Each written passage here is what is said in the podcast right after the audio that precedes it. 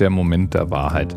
Ich hätte nie, niemals geglaubt, dass ich 200 Episoden machen würde vom Anerzählt Podcast. Ich habe es ja schon mal an anderer Stelle erwähnt. Ursprünglich hatte ich mal 42 Episoden geplant und war mir da schon nicht sicher, ob ich das durchhalten würde. Dann hat es aber so viel Spaß gemacht und inzwischen auch so viele unterschiedliche Episodenideen produziert, dass ich einfach weitergemacht habe. Und bei der Stange hält mich das Feedback, was ich bisher bekommen habe. Twitter, iTunes, Rezensionen, sonstige Meldungen im Blog oder auf Facebook. Das alles gibt mir so viel Rückenwind, dass ich zumindest im Augenblick mir nicht vorstellen kann, auszusetzen. Und 200 Episoden ist eigentlich auch nur die reguläre Episodenzahl vom Anerzählt. Ich habe nämlich schon mehr Episoden als das gemacht. 206, um genau zu sein. Denn ich mache ja seit neuesten Sonntagsfolgen, in denen ich andere Podcasts empfehle. Und ich habe zwischendurch auch mal Sonder-Mini-Folgen mit in eigener Sache gesprochenen Kommentaren eingefügt. Für mich auch ein spezieller Moment war, als mir Potler vor einigen Episoden mitgeteilt hat, dass ich jetzt die 24 Stunden durchbrochen habe. Wer das wollte, könnte also 24 Stunden lang durchgehend anerzählt hören, ohne absetzen zu müssen. Thematisch dreht sich ja meistens um Geschichtsthemen, um Technik oder um aktuelle Nerd Culture, also Filme, Superhelden, Bücher und solche Sachen.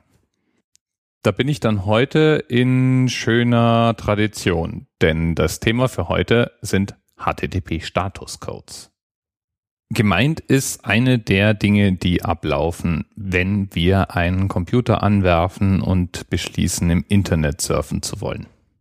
HTTP steht dabei für Hypertext Transfer Protocol und es ist der Kommunikationsprozess, mit dem die Daten von dem Internetserver, den wir ansteuern, zu unserem Computer übertragen werden. Du tippst also ein http anerzählt.net und dein Browser übersetzt es in eine Reihe von Befehlen. Bei HTTP funktioniert es auf einem Request-Response-Modell. Das heißt, der Client, in dem Fall unser Browser, schickt einen Request ab und er erwartet eine Response von der Gegenstelle, also eine Antwort. HTTP ist auch ein eher überschaubares Protokoll. Es ist gar nicht so viel, was es an Befehlen gibt, die so ein Client absetzen kann. Insgesamt gibt es acht Kern Kommandos, von denen das mit Abstand am meisten benutzte Kommando die get-Methode ist. Die wird eben benutzt, um eine Ressource vom Server anzufordern. In meinem Beispiel würde die Hauptwebseite angefordert werden. Und weil es ja auf anerzeit.net auch eine Webseite gibt, käme als eine Antwort unter anderem die HTML-Beschreibung meiner Webseite an den Browser zurück. Der geht dann diese Beschreibung durch, findet darin Verweise auf zum Beispiel Bilder, auf JavaScript-Dateien, auf Cascading Style Sheets und fordert die dann eben wieder an. Auch wieder mit Get. Und die bekommt er dann hoffentlich auch. Das ist zumindest der Idealfall. In jedem Fall kommt auf jedes Kommando immer eine Antwort zurück. Und diese Antwort enthält einen sogenannten Statuscode und manchmal eben auch die angeforderte Ressource. Diese Statuscodes sind immer dreistellig und ermöglichen eben zu reagieren, falls etwas schiefgelaufen ist oder einfach nur zu signalisieren, was als nächster Schritt notwendig ist, zum Beispiel ob noch eine Authentifizierung benötigt wird oder ähnliches. Es gibt eine ganze Reihe von Codes und die werden in den zu HTTP gehörigen Standarddokumenten, speziell in der RFC 7231, detailliert aufgeführt. Und die Internet Assigned Numbers Authority, IANA, unterhält ein offizielles Registry aller dieser Codes. Ein standardkonform implementierter Client, also zum Beispiel unser Browser, muss mindestens die erste Ziffer korrekt deuten können. Die steht nämlich für die Klasse der Antwort. Derer gibt es fünf. Die Hunderter stehen für Informationen, die 200er für Erfolgsmeldungen, die 300er für Umleitungen, die 400er für Fehler am Client und die 500er für Fehler am Server.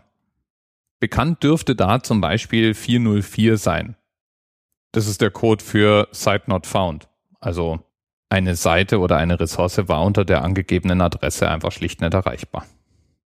403 ist auch etwas, was man vielleicht schon mal gesehen hat. ist der Code für Forbidden, was so viel bedeutet wie es gibt die Ressource zwar prinzipiell, aber man ist nicht autorisiert, sie abzurufen. Die heutige Episodenzahl ist ja die 200 und der anerzählt.net ist ja ganz klar ein Erfolgspodcast. Da passt's dann super, dass der Statuscode 200 einfach den Namen OK trägt. Und je nachdem, was für ein HTTP-Kommando an den Server geschickt wurde, kommt dann unterschiedliches zurück mit diesem Statuscode. Im Falle einer Anfrage durch den Webbrowser kommt da dann schlicht die Webseite an den Browser zurück, die er dann eben weiter abarbeiten kann. Man kann übrigens all das, was ich gerade beschrieben habe, auch in Aktion sozusagen, während es geschieht, beobachten. Dafür haben die meisten Browser sogenannte Developer Tools, die man aktivieren kann.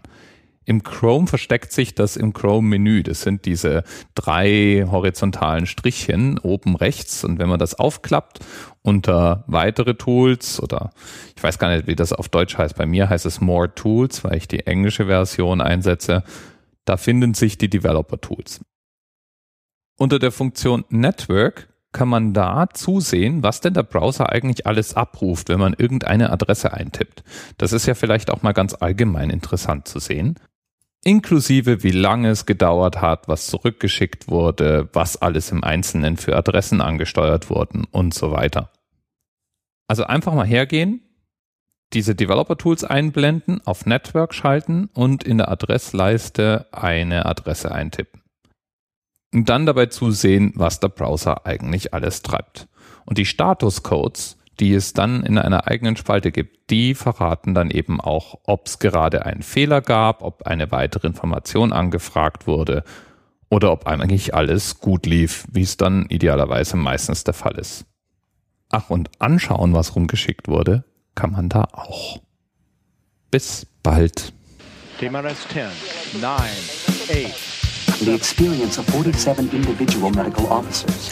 Was hier über die Geheimzahl der Illuminaten steht. Und die 23. Und die 5. Wieso die 5? Die 5 ist die Quersumme von der 23.